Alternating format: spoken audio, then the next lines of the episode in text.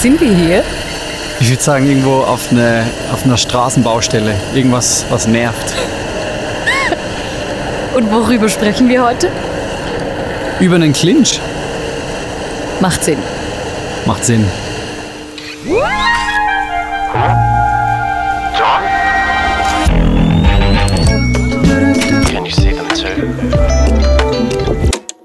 Herzlich willkommen zur ersten Folge von Ach Johann, einem Podcast von Central Arts. Hast du mich eben begrüßt? Hab ich. Wow. Danke. Du bist mein einziger Gast hier. Hm. Kunst und Glaube, darum geht's hier.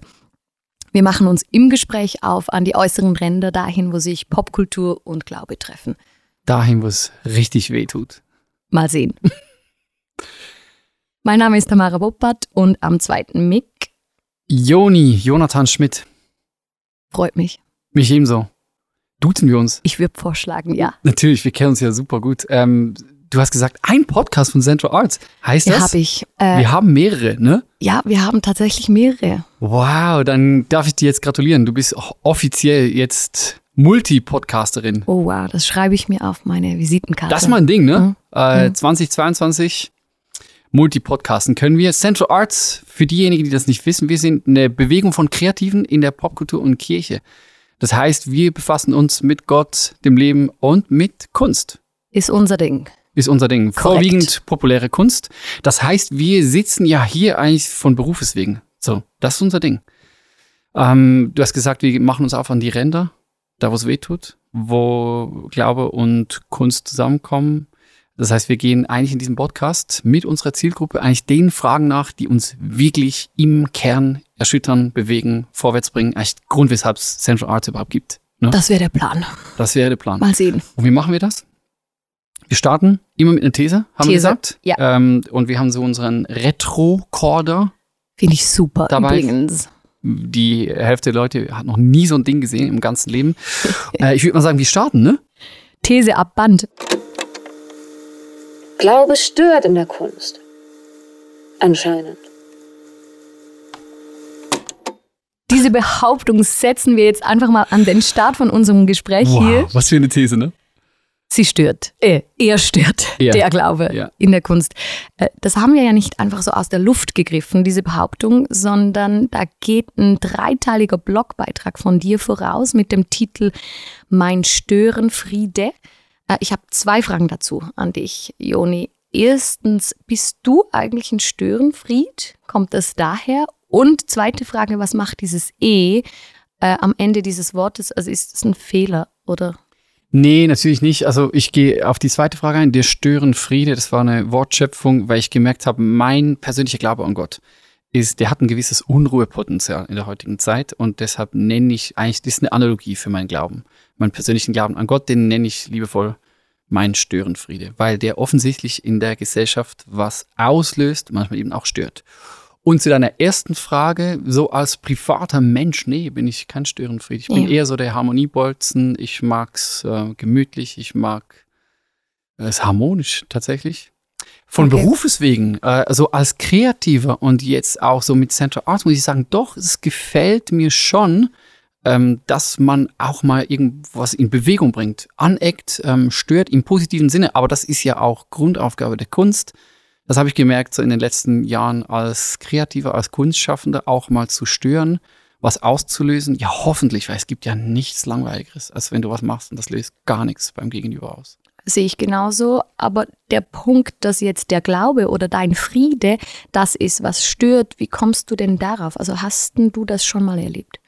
Ja, wobei ich es gef gefährlich finde, wenn man dann einfach so sagt, ich habe mal die äh, und die Erfahrung gemacht, oder das ist ja eine persönliche Meinung und da baut man dann ein ganzes Konstrukt darum. Also ich würde, wir dürfen schon sagen, das ist nur eine Beobachtung, ähm, die wir äh, allgemein machen, das Glaube stört. Das, das ist eigentlich auch ein bisschen No-Brainer Ja. in der heutigen Gesellschaft, die fast komplett säkularisiert ist. Aber natürlich habe ich auch persönliche Beispiel. Ich habe zum Beispiel mal bei einer Radiostation einen, äh, einen Song eingereicht. Es, es war ein Song, der ging äh, da in der Schweiz ein bisschen durch die Decke, durch verschiedene äh, Radiostationen hindurch und ich habe dann den äh, Kann ich mich dran erinnern? Kannst du Ja, dich dran ja, erinnern? mhm. Äh, Wir hatten telefonisch Kontakt, äh, die Radioredaktion und ich, und die waren begeistert vom Song. Die wollten den unbedingt spielen, die wollten den sogar in Schlaufe äh, laufen lassen. Und dann habe ich den aber nicht von meiner privaten Adresse aus, äh, E-Mail-Adresse zugesendet, sondern eben von meiner Central Arts, also von meiner äh, Berufsadresse aus. Und da hat jemand von der Redaktion recherchiert und herausgefunden, dass das ja irgendwas mit äh, christlichem Glauben noch zu tun hat und die haben dann sofort den Kontakt abgebrochen. Und dann Okay. war ich ein bisschen irritiert, ich habe nachgefragt, was der Grund ist und dann haben die gesagt, ja, wir wollen nicht missioniert werden und du bist ja Christ. Und im Song selber ging es aber überhaupt, es, natürlich, es war was aus meinem Alltag, aus, aus meinem Leben, aber es ging gar nicht um meinen Glauben. Das fand ich ein bisschen irritierend. Das war so eine Ja. äh, vom, von, von schon ein paar Erfahrungen, wo ich gemerkt habe, uh, Leute kommen gar nicht klar damit, dass Leute heute noch glauben. Wie ging es dir damit? Eben ein bisschen Irritation ähm, auf der anderen Seite, aber auch da kommt eine verbindende Ader jetzt von mir irgendwie raus. Mich hat das auch schon ein bisschen angespornt, da auch zu vermitteln oder auch zu spiegeln, dass das doch ein bisschen übertrieben ist, weil ja jede Veganerin, jeder Veganer mit seiner tiefen Überzeugung ja wahrscheinlich auch ins Radiostudio kommt. Und weshalb sollte da kein Platz sein für jemand, der glaubt, also äh, hatte so beides. Ein bisschen irritierend, aber auch, hey, kommt Leute, also stellt euch nicht, nicht so an. Da gibt es schon äh, verbindendes Potenzial, was gar nicht so weh tut. Ja, ich habe mal was Ähnliches erlebt im Zusammenhang mit einer Musical-Produktion. Da ging es darum, dass wir einen Aufführungsort suchten für dieses äh, Musical, dieses Mhm. Stück. Und da kamen nur Absagen, also da von einer Location zur anderen kamen nur Absagen und dann mit fadenscheinigen äh, Begründungen natürlich dann auch. Und dann merkst du ja dann irgendwann nach der zehnten Absage, ach so, okay, wir sind jetzt hier angelangt, dass äh, die eigentlich ein Problem haben damit, dass das von, von der kirchlichen ähm, Trägerschaft äh, kommt. Die Mhm. haben sich kein bisschen mit dem Stück auseinandergesetzt. Zum Beispiel, das ist ein, der Punkt, den, der mich stört. Und wenn ich merke, aha, okay, es ist allein die Info, dass es aus dieser Ecke kommt, die dann dazu führt, einfach die Türen zu schließen und gar nicht erst sich damit auseinanderzusetzen. Das war so ein, ein kleines Beispiel, wo man natürlich so im Großen dann schon die Angst, die Skepsis gemerkt hat, die ja schon spürbar ist von vielen Menschen oder auch dann Veranstalter im Speziellen, wenn, weil es einfach nicht mehr normal ist, Mhm. würde ich jetzt mal sagen. Also Ja, ich, ich glaube, es ist so ein bisschen äh, die Grundmeinung, dass Glaube ja was Privates ist, was Persönliches, also gut für dich, okay für dich, ähm, aber behalt das bitte für dich in, in deinem Wohnzimmer und sobald jemand mal durch was auch immer, du- durch Kunst, durch ähm, eine Aussage oder so, den eigenen Glauben nach außen kehrt, dann, dann ähm, nervt das oder stört das oder irritiert das. Und dahinter sehe ich eigentlich schon auch die Skepsis oder die Angst der Menschen, Genau. da in was Also, reingezogen zu werden. Halten wir mal fest, äh, Glaube, unser Glaube an Gott hat ein gewisses Störpotenzial. Und wir wollen uns jetzt aber nicht Mitleid äh, suhlen, sondern das ist einfach mal so die Ausgangslage. Ne? Ist so. Wäre so einfach. wir gehen zurück zu unserem Retro-Rekorde und ähm, ich habe ein Zitat mitgebracht von Steve Turner, begleitet mich seit Jahren. Das der Zitat Steve- oder der Steve? Der Steve ähm, ist ähm, Musikjournalist, ähm, Autor, hat fürs Rolling Stones Magazine geschrieben unter anderem und hat ganz viele Popgrößen aus nächster Nähe miterlebt, ist überzeugter ähm, Christ und hat sich schon von vor einigen Jahren eigentlich Gedanken darüber gemacht, wie sich gerade Christinnen und Christen in der Popkultur bewegen könnten, so in der heutigen Zeit, wie das auch ansprechend ähm, passieren könnte. Und er hat Folgendes gesagt. Ich bin gespannt. Lass mal hören, was er zu diesem Störfaktor sagt. Gerade dann, wenn die Menschen davon überzeugt sind, das Thema Gott in Bezug auf eine bestimmte Frage wieder losgeworden zu sein, bringen Christen ihn wieder ins Gespräch.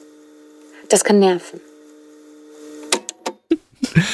Finde ich schon sau interessant, äh, dass er eigentlich das mir erklärt, oder? Also dieser Punkt, dass die Leute genervt sind oder sich stören an, an dem Faktor Glaube, erklärt er mir ja durch diese Aussage damit, dass die Gesellschaft ja diesen Gott losgeworden ist. Also das, das hilft mir zu verstehen, warum es nervt.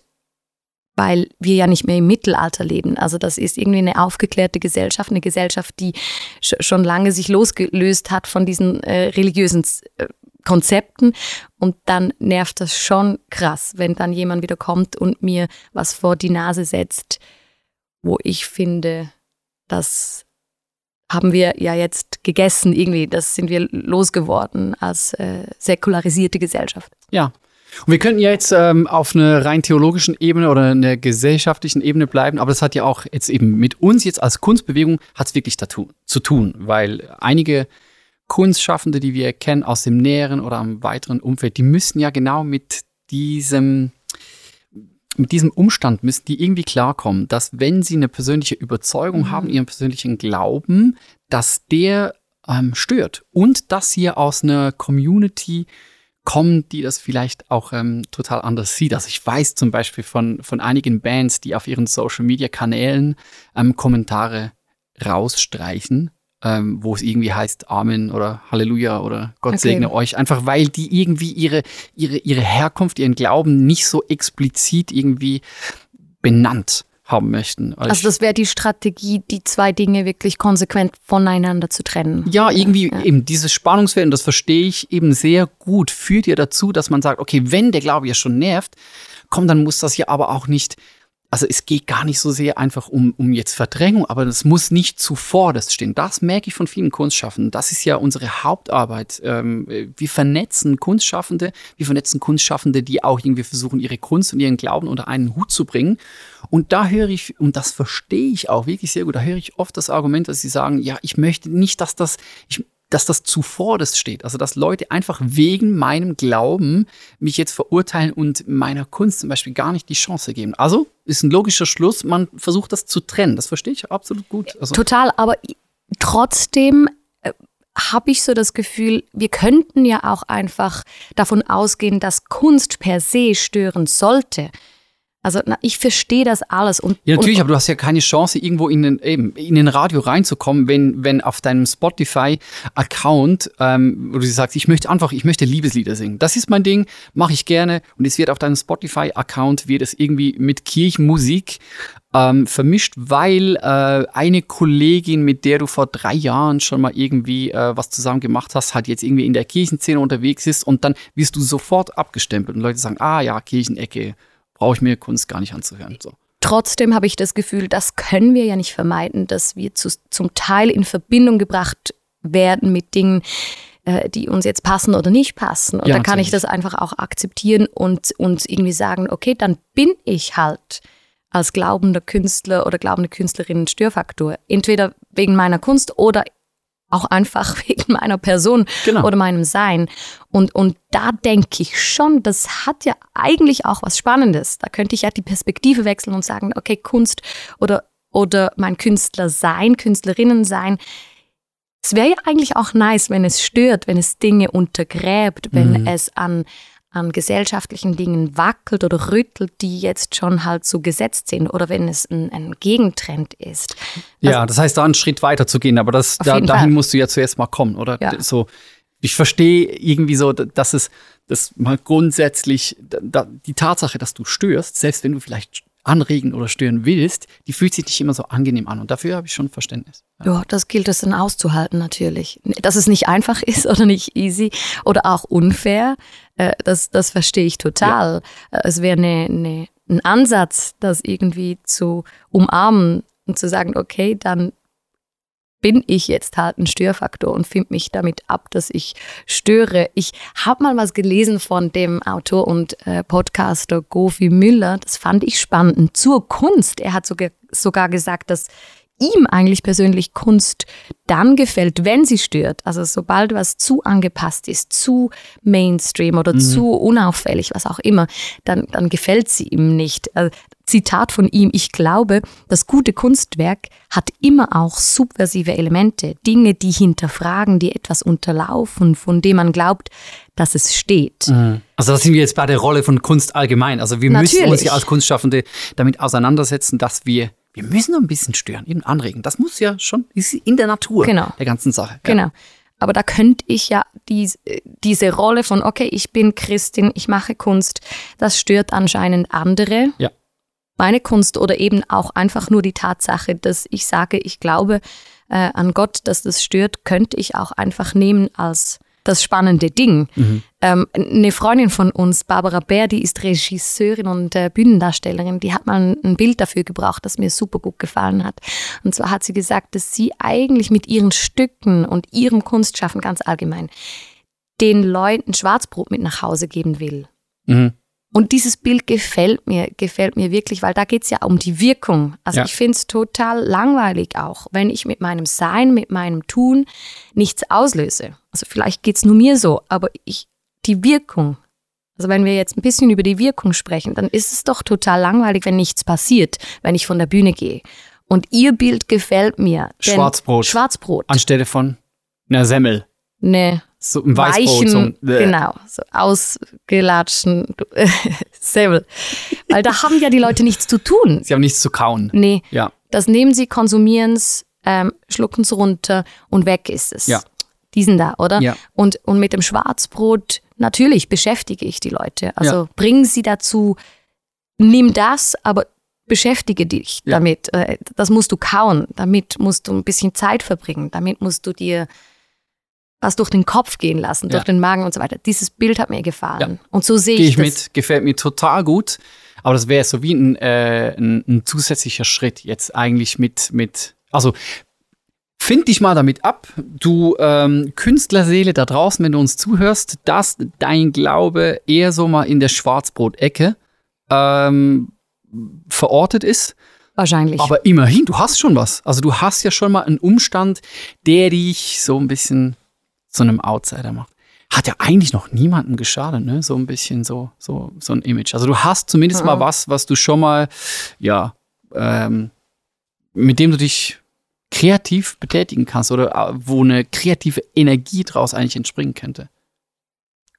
Genau. Und das auch, ich meine, Irritation, das gefällt mir. Natürlich, äh, das geht vielleicht nicht allen so, aber Ja, aber es geht ja nicht mal nur um Irritation. Also ich würde dann mal sagen, also so schwarzbrotig ähm, schlimm. Also ich habe übrigens nicht gerne Schwarzbrot. Mag, mag ich gar nicht. Okay. Aber das, Gebild, das Bild gefällt mir. Ich wollte eigentlich nur sagen, Semmeltyp. so schlimm ist es ja dann nicht. Also drehen wir ein bisschen zurück. Ähm, Kanye West ähm, vor was ein zwei Jahren ist er mit seinem Album Jesus rausgekommen. Also es war jetzt nicht so, dass es nur äh, die Leute gesagt haben, oh, Schwarzbrot, sondern nee, das hat ja, das hat wirklich viel ausgelöst, nicht nur negativ, äh, im Gegenteil. Oder äh, eines meiner wirklich äh, ganz, ganz äh, groß, großartigen Lieblingsbeispiele, Stormzy am Glastonbury. Das fand ich richtig, richtig nice. Ähm, hat eine Performance abgeliefert, ich, so Höhepunkte äh, seiner Show, wirklich vom bedeutendsten, größten Festival auf der ganzen Welt. Ähm, war dann so Blinded by the Light und das war eigentlich seine persönliches, war ein persönliches Glaubensbekenntnis. Und du konntest nachher in den Medien nachlesen, dass das ein ikonischer Auftritt war. Er bekam sogar einen Award für ähm, äh, eigentlich herausragende, Besch äh, ja, wie soll, wie soll ich dem sagen? Einfach Glaube wurde herausragend irgendwie thematisiert.